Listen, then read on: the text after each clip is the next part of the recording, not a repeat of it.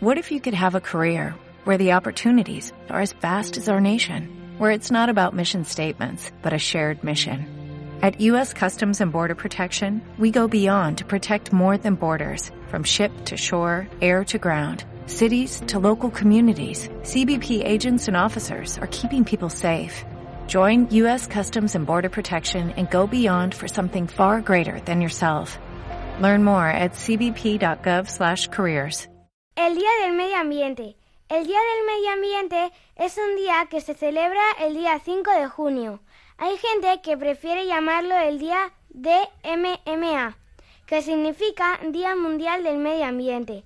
El Día del Medio Ambiente es un día que consiste en que hay que cuidar el material, y con eso quiero decir que tenemos que compartir nuestro material con nuestros compañeros, amigos y amigos. También hay que intentar utilizar bien los materiales. Por ejemplo, hay que saber utilizar un folio o un papel de sucio. Y os preguntaréis, ¿cómo se utiliza bien un folio o un papel de sucio? Pues es muy fácil, aprovechando al máximo el espacio que tienes en el papel. En el Día Mundial del Medio Ambiente, todos los niños, padres, madres, bueno, todas las personas del mundo van vestidas con una prenda de color verde. Nosotros en el Colegio Escolapios nos lo pasamos muy bien y espero que vosotros también lo paséis muy bien. Every day, we rise, challenging ourselves to work for what we believe in.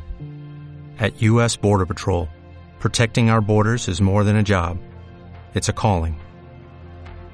Agents answer the call, working together to keep our country and communities safe.